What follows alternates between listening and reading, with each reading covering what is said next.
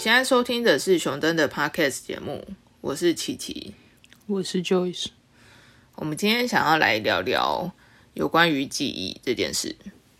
心理学家赫尔曼·艾宾浩斯，他其实在一八八零年的时候就有提出遗忘曲线。这个曲线就是在说人类的记忆在时间的流逝中会遗忘的比例。所以统计上面来讲，差不多你在记完一件事情之后，二十分钟，你百分之四十二的东西会被忘记。那一个小时之后，百分之五十六的东西会被你遗忘掉。那在一天之后，其实超过百分之七十的事情就会被你忘记。可是，在时间一拉长的时候，就是你前面忘的速度会越快。然后超过一天的时候，其实你忘的量会越来越少。比较常见的应用的话，就是你学习一个主题或一个课程，一开始学习就百分之百嘛，然后慢慢滑下来，有点像滑那个滑雪一样，从山顶上滑下来。然后你可能进行到一半，一半是一天之后嘛，二十四小时之后，然后你再重新复习。然后你就有点像又坐电梯，又直接到山顶上，然后又再慢慢滑下来。但是这次滑下来就会比较慢，因为你有之前的累积，加上这一次也是慢慢的递减，就是一个重复拿出来复习的概念。对，有点像快挂的时候，然后再帮他做那个急救，是不是？对，就把它垫起来，这样，然后他又可以继续跳比较久。嗯，通常会特别强调，就是你二十四小时内复习一次，然后你就。比较不会忘掉，就是好像是说你有复习一次跟完全没复习那个差别非常大。我觉得这个在学习上面其实原本就还蛮常见的啊，就是你在考试前你要多拿出来读几遍，然后你在考试的时候你才不会忘记。对啊，但是他比较强调那个时间点是，就是有点像说你不是上课上完就没事，嗯，然后到考试前再来看。那个时候已经过太久，那你现在学，你几乎等于要重新学。嗯，然后他想要找到一个甜蜜点，就是你很快就可以读懂他到底在讲什么。嗯，然后又真的可以记下。那记忆又分长期跟短期的记忆。心理学家米勒在一九五六年有提出一个论文，是说人类的短期记忆。平均来讲，只能同时记得差不多七项事情，那它中间可能会有正负二的误差了。在长期记忆方面，其实就没有像短期记忆一样，它只能记得七个左右。长期记忆就反而可以记得比较多的事项。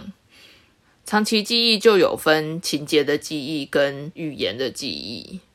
情节的话，就有一点像是说你当时所处的情境的记忆，然后语言的记忆啊，其实就是表达说语文中代表的意思的记忆，其实有一点像是说你在学习新知的时候，你对那件事情的理解能力，也可以属于说语言上面的记忆。其实一般说那个记忆跟情绪会相关，就是让你有。特别情绪起伏的人事物，嗯，你会比较容易记得，因为它是在脑部就有相关的。因为情绪主要是海马回，就长得一只像海马的部位，所以它叫海马回。做科学研究的时候，就发现记忆在运作，或者说情绪波动的时候，就是他们的运作是有相关反应的，就通常会一起运作这样。所以有一些说法。说故事啊会有助于记忆，这个是有可能是真的，因为你会想象说哦，带入自己是其中一个角色，然后去经历那整个过程，然后所以你就会有你的主观的想法跟判断，嗯跟评价，然后透过这一些结合你的记忆，嗯，会更强烈。而且是在讲说商品的广告行销上面啊，其实如果你可以让消费者有不同的情感，或者是说味道，就是他的感官，让他受到一些刺激的话，就是他其实也可以更容易对这个商品有比较大深刻的印象啊。就是他如果觉得说。想到甜甜的，他就会想到某一项商品之类的。嗯，其实还蛮多人就会讲说，你要给你的商品有一个很好的形象的话，其实可以针对这上面去做一些努力，加深消费者的印象。但是我们一般会认为说，年纪大的人啊，会比年纪比较轻的人更容易健忘嘛。其实这在他们的研究里面啊，是讲说年纪大的人是真的在你可以记得的事情的总量上面是有减少的趋势，没错。但如果是年纪大跟年纪轻的人在同时记忆一个新的事物的时候，他被遗忘的速率其实年纪大的人并不会比较快。我觉得我最近两三年是比较明显记忆力有衰退的情况。干嘛？你是年纪大了是不是？突然来一个告白，其实我已经，我不知道，我我是觉得有已经到有感的程度，因为其实你会觉得我记忆好吗？不好啊，就是是属于那种很健忘，对，但是会一直记得一些很奇怪的事情，对，对，所以也很难说是好还是不好的。我还但是平均起来就是不好。比较深刻的就是那个小时候吃拔辣，然后你会把拔辣吃一次的时候，不知道丢到哪里去，然后你就忘记了，就在家里的某一处，把啃到一半的拔辣放在那边，然后你就会问说我的拔辣呢？小时候就有这种倾向了，因为是短期记忆力不好。对对。应该是讲说，你对肯巴拉这件事情对你来讲没有什么太大的记忆点啦，但是你对一些比较有趣或者比较奇葩的事件，你有可能也记忆点就比较高。我突然想，你要带着你的情感肯巴拉，是有什么毛病啊？这样才记得起来。对啊，就是像那种什么钥匙啊、眼镜啊什么之类，放在哪边那种没有故事串起来就会记不起来，对吧？你自己就是还蛮常发生这种事情的，但我好像还没有还没有发生那种真的眼镜戴在脸上是我的眼睛，我也没有啊，真的很好笑哦。有一些像是那种记生日吧，嗯，有些人其实你不见得会跟他讲生日快乐，但是那一天到了，可能你还是会想到，哎，这是这个人的生日，这样。对，我觉得我记生日这件事情还蛮拿手的了。但我我觉得我现在有的时候会，就是那个 timing 有时候会 miss 掉，就你可能要过了两天之后才突然想到，啊，他生日已经过了，知道吗？对，我会有一点这种感觉，或者是那个专案上的事情啊，嗯，就之前可能就是早上问一次，然后就大概知道情况怎么样，然后 schedule 大概是怎么排。然后现在可能没有，我现在早上问一次，下午要再问一次，下班前再重新再问一次。可是你不会把它记录下来吗？就是你问完的结果。但如果我原本就记得的话，就不会有习惯说一定要顺手记下来。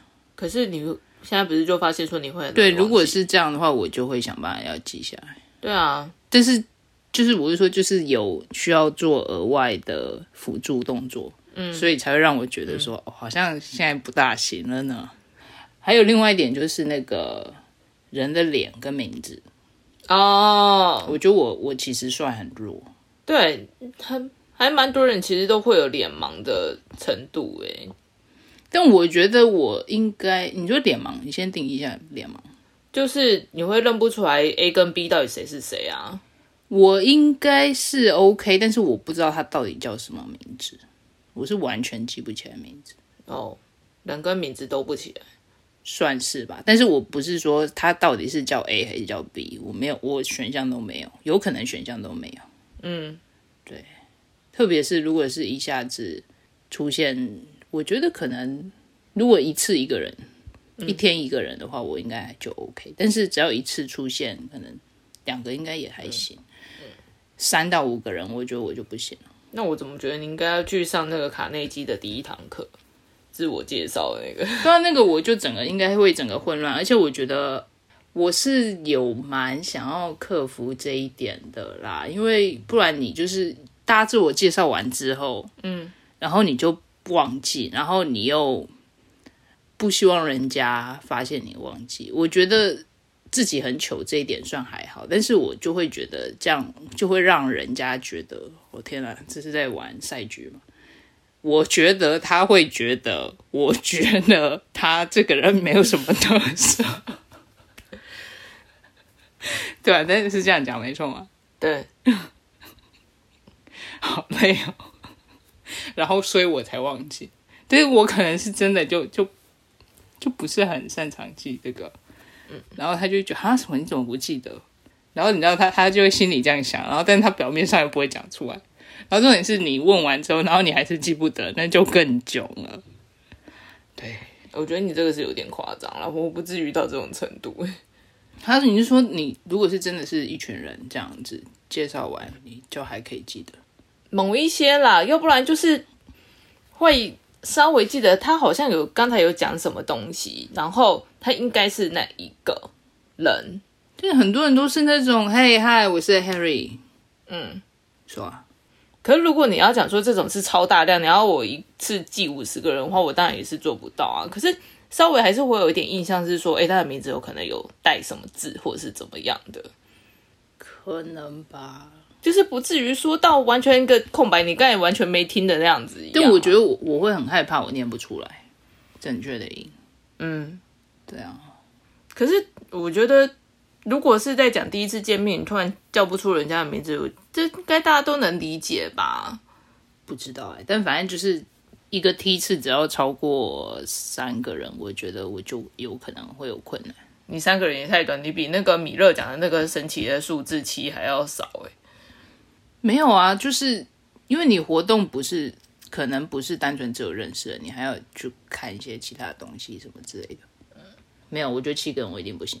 我觉得七个人一定不行。就是如果你就七个人在那边，然后每一个人就跟大家打一声招呼，然后讲一下他叫什么名字，他的兴趣是什么之类的，嗯，然后直接这样轮过去。哦，可能第一个行啊，但是后面的你要随机去换，问我说这是谁，他的兴趣是什么，我我没有办法，除非有个特别搞笑，不然我觉得我应该是没办法。就是他们在自我介绍的时候。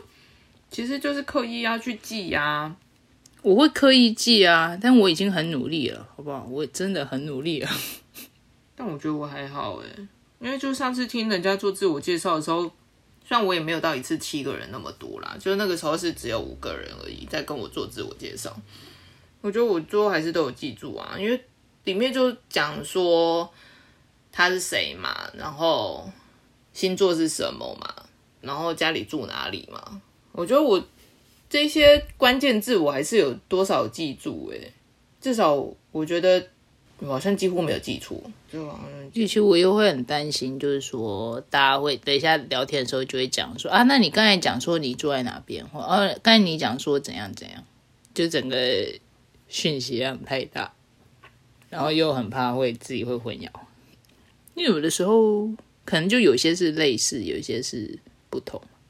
你就会让我想，我之前在看那个迪卡的时候，一个他自己要去讲说他自己名字叫什么的时候，我们不是会讲我姓张，工厂张，对，然后他就会讲说，哦，你好，龚小姐，他就会就是他们龚小姐太扯了，可是他们真的会听人家讲说工厂张的时候，他就会哦，龚小姐，所以你叫长张吗？就是。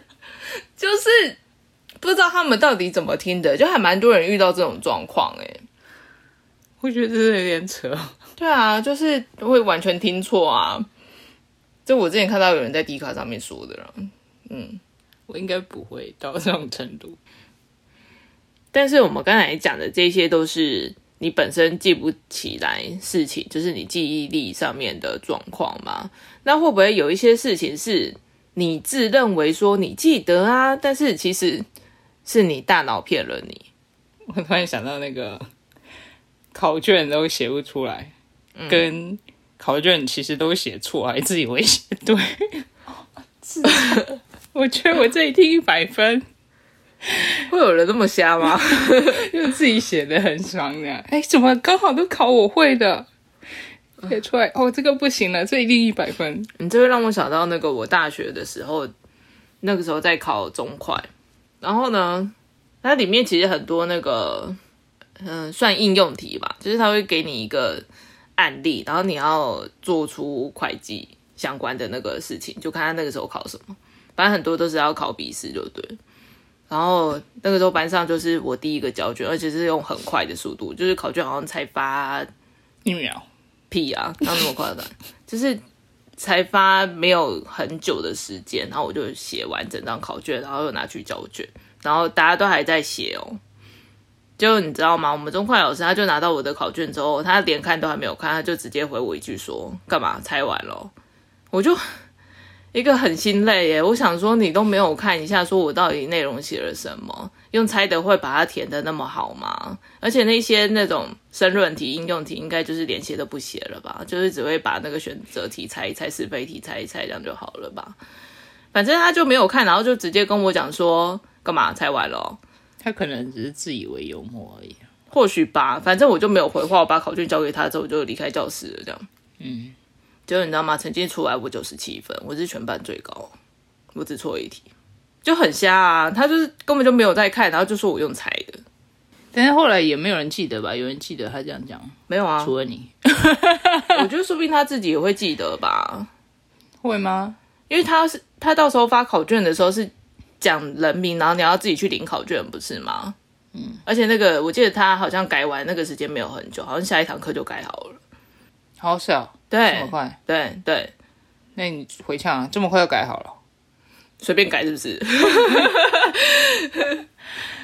反正是一个还蛮奇怪的经验啊，就是，嗯，你刚才讲到考试，突然想到的事情，对，但我觉得很好笑，就是，哎，怎么我好像都会做，都会做，哎，对啊，对，但我是真的都会做，除了那一题错了之外。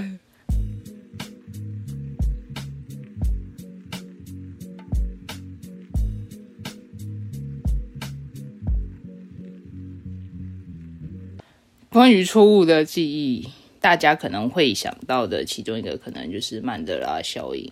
曼德拉效应大概是在讲说，在二零一零年的时候，可能有人在报道上看到跟南非总统曼德拉相关的消息，他就觉得很惊讶，因为他一直觉得曼德拉应该已经死了，就是他收到的媒体讯息跟他自己的记忆是。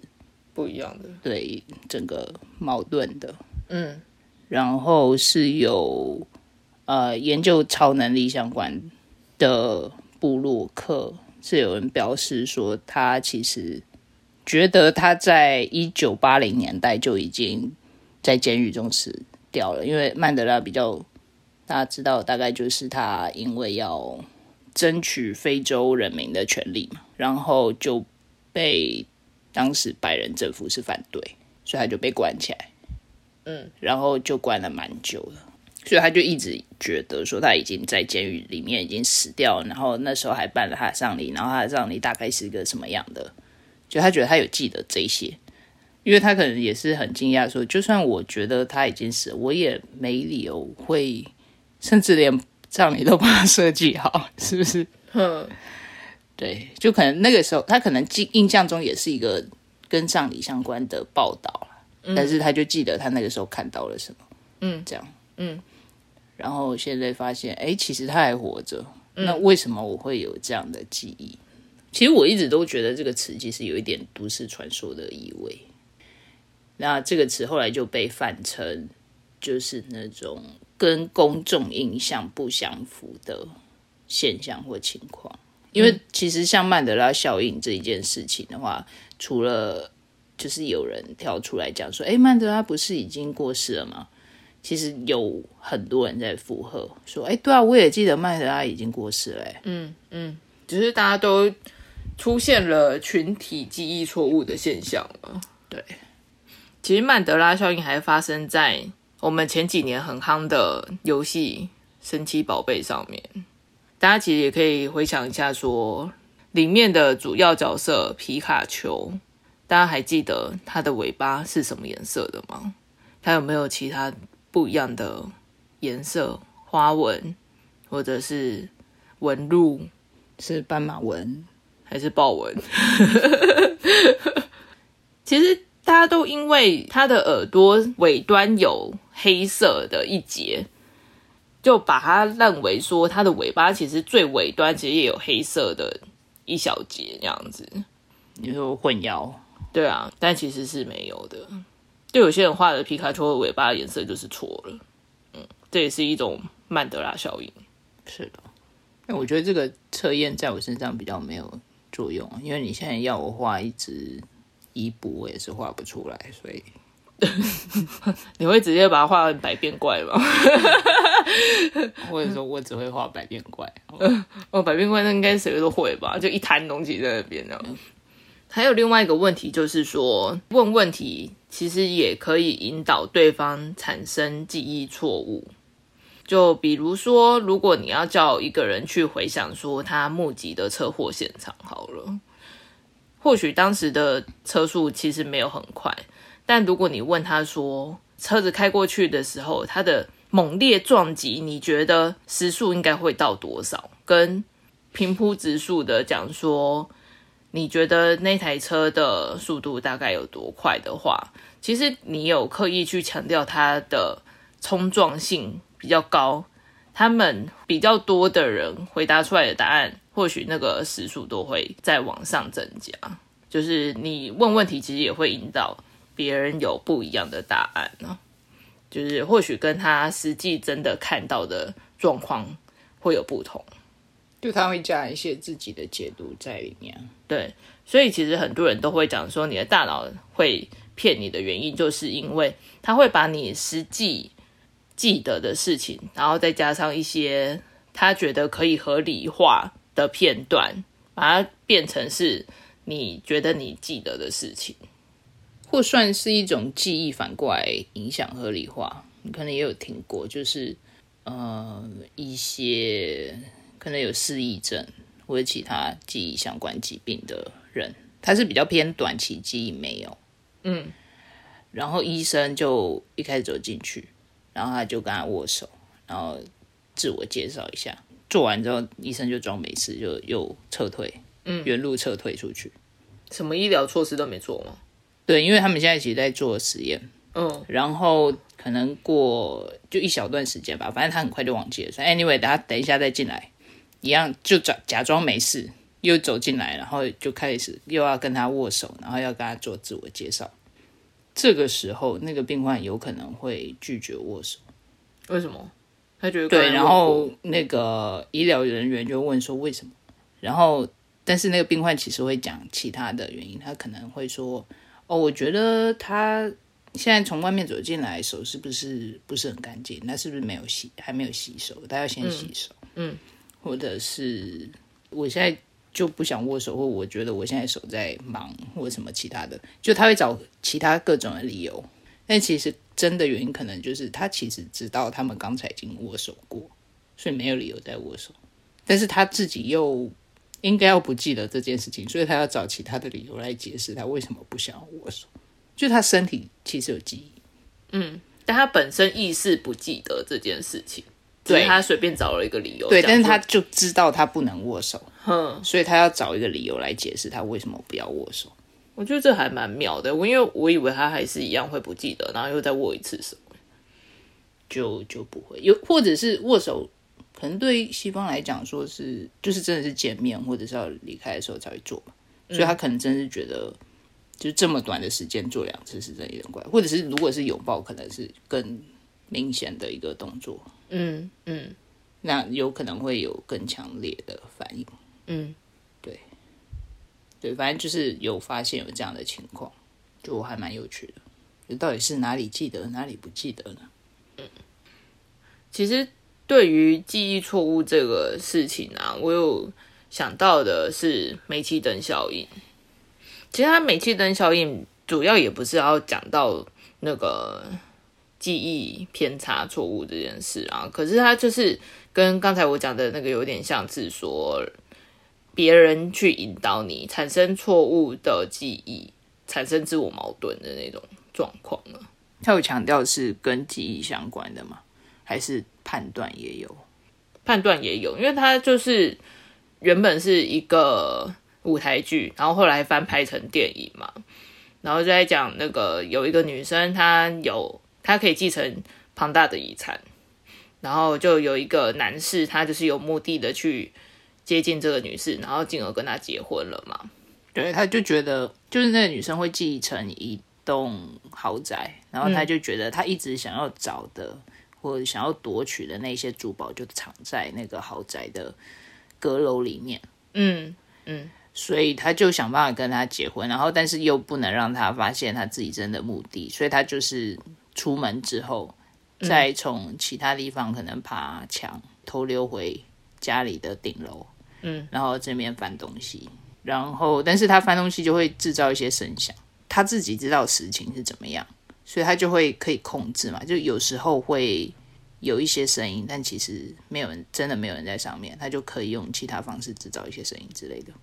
就是一直类类似说，哎，有声音吗？有声音，那我们上去看了啊，没有啊，他就没有啊，所以是不是你自己心里感觉？嗯，然后还有各种事，比如说，他会把自己的怀表先借给他，或者说、啊，你帮我拿着一下，或者你帮我顾着一下，嗯，然后他就知道那个女生放在哪边，然后他就故意把它拿走，放在另外一个地方，嗯，然后他就要回来要他的怀表的时候，那女生就发现，哎，怎么没在这边？嗯，他说啊，什么我我请你帮我看一下东西啊，你给我乱放哦，嗯，然后说啊，不是哎、欸你放在这边，你怎么会放在这边啦？嗯。你自己都记不起来哦，就用这种恐怖的操作手法。嗯，所以他其实就是一个受别人影响，然后去扭曲他自己的记忆，然后就会觉得自己好像比较不可靠。嗯嗯，OK，就是会让我联想到这个。但其实我觉得这个就是要慎选你身边的人，是不是？我觉得其实好像也没有什么其他预防方法，因为你真的是正常的人不会这样做啊。对啊，而且他其实要走到这一步，就是要花蛮长的时间去慢慢的一步一步引导你，你就会开始自我怀疑，说是不是自己记错了，然后会不会是自己有什么心理毛病、心理疾病，然后才会你一直认为的事情，然后别人就觉得没有啊，根本就没有啊，嗯，对，然后开始自我怀疑，这样，对，嗯，还蛮恐怖的一件事啊。所以或者说，就是你要确定你真的评价的方式是客观的，对不对？不要因为自己或者是其他人说是怎么样，嗯，你就会觉得哦，这是对的，或者是错的。那我们平常可以做哪一些事情增强自己的记忆力呢？其实我就有列了三点。第一个就是可以平常的时候多做一些脑部的活动，像是说你可以玩一些你会需要靠脑力运作的一些游戏，然后或者是像打牌，这个时候其实就有很多年长者都可以讲说，你看我去打麻将就是为了不要让我自己有老人痴呆啊，其实就是差不多的概念啦，就是你要多用你自己的脑部运动这样子，常活用。嗯嗯，然后第二点就是组织记忆法，其实就可以把一些相关的事物一起连接，然后再增强你自己的记忆性，或者是像图像的记忆法那样子。因为其实你就可以看到那张图的之后，你之后就可以记得说，哦，这个是代表什么样子的意义，就可以辅助你去做一些记忆。跟每个人适用的感官可能不大一样，就有一些人可能是听觉记忆，嗯一些是视觉，一些是触觉，各种，嗯所以就可以试试看看哪一种，就增加感官的刺激嘛。其实简单来讲，对，对，所以可以自己多去试，看你用什么样的方式会比较记得。第三点就是可以把要记得的事情反复拿出来练习，增强记忆性。就是像我们一开始讲到的，你可能一个小时或者是一天之后，就是再重复复习一下，其实就有助于说你的记忆衰退不会到那么快。就我觉得有些事情是其实真的没有捷径，至少我觉得如果是在学生时代的话，可能是吧。就是你会希望说有人帮你把课本都看完，或把课都听完，然后帮你做摘要。嗯，然后你只要做，你只要看那个笔记摘要就好了。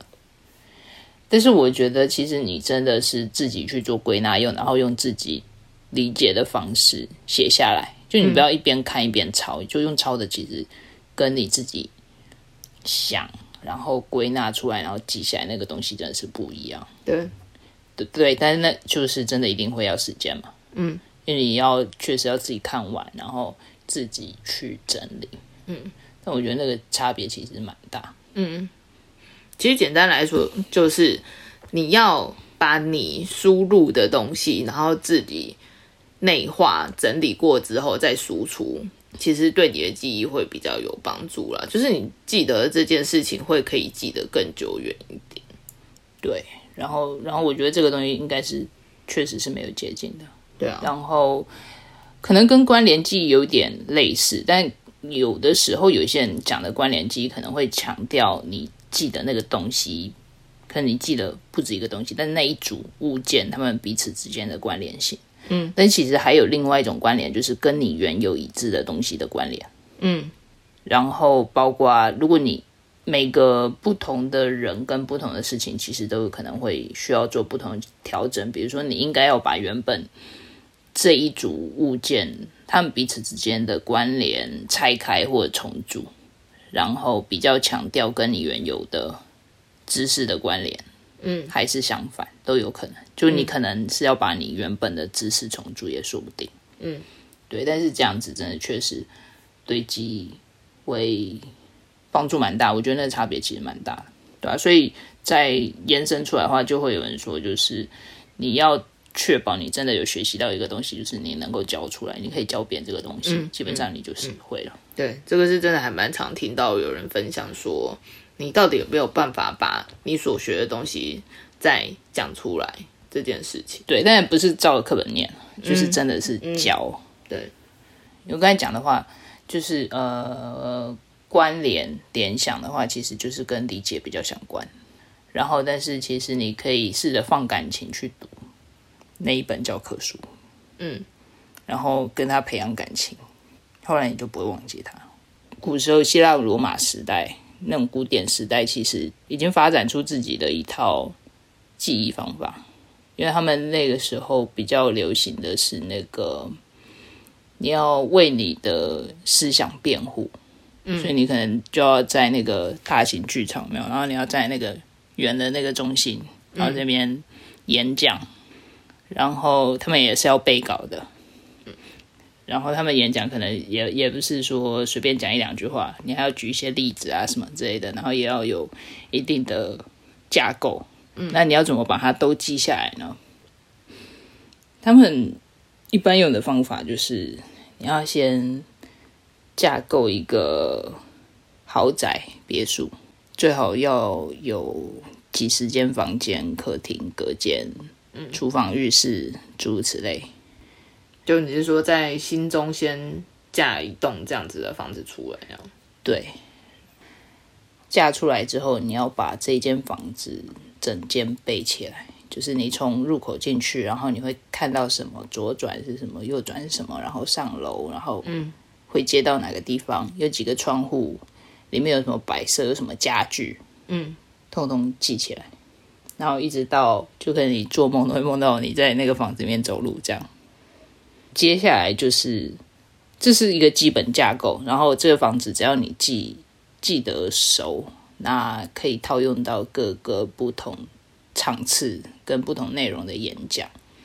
就主要就是你后来就把你要演讲的内容，你可以每一个桥段取一些关键的象征物，然后放到这间豪宅里面，从入口开始，就可以可以进去。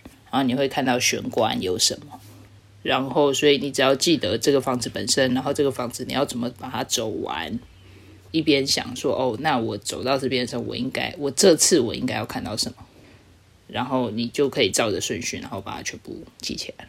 对。我相信这个是对现代人来讲比较难想象的一件事情啦，因为你首先要先把一个房子记起来的时间，其实你就是就将要很先花了一段时间嘛，而且现在的科技那么好用，你为什么还要这样子记呢？所以这真的对现代人来讲，就是一个还蛮难能理解的事情了。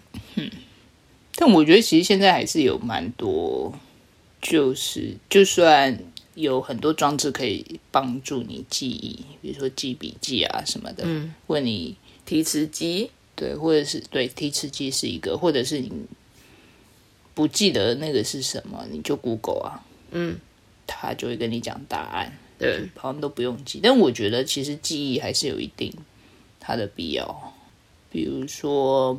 有的时候，其实这些科技的东西还是没有办法做到，就是跟你本人完全的融合。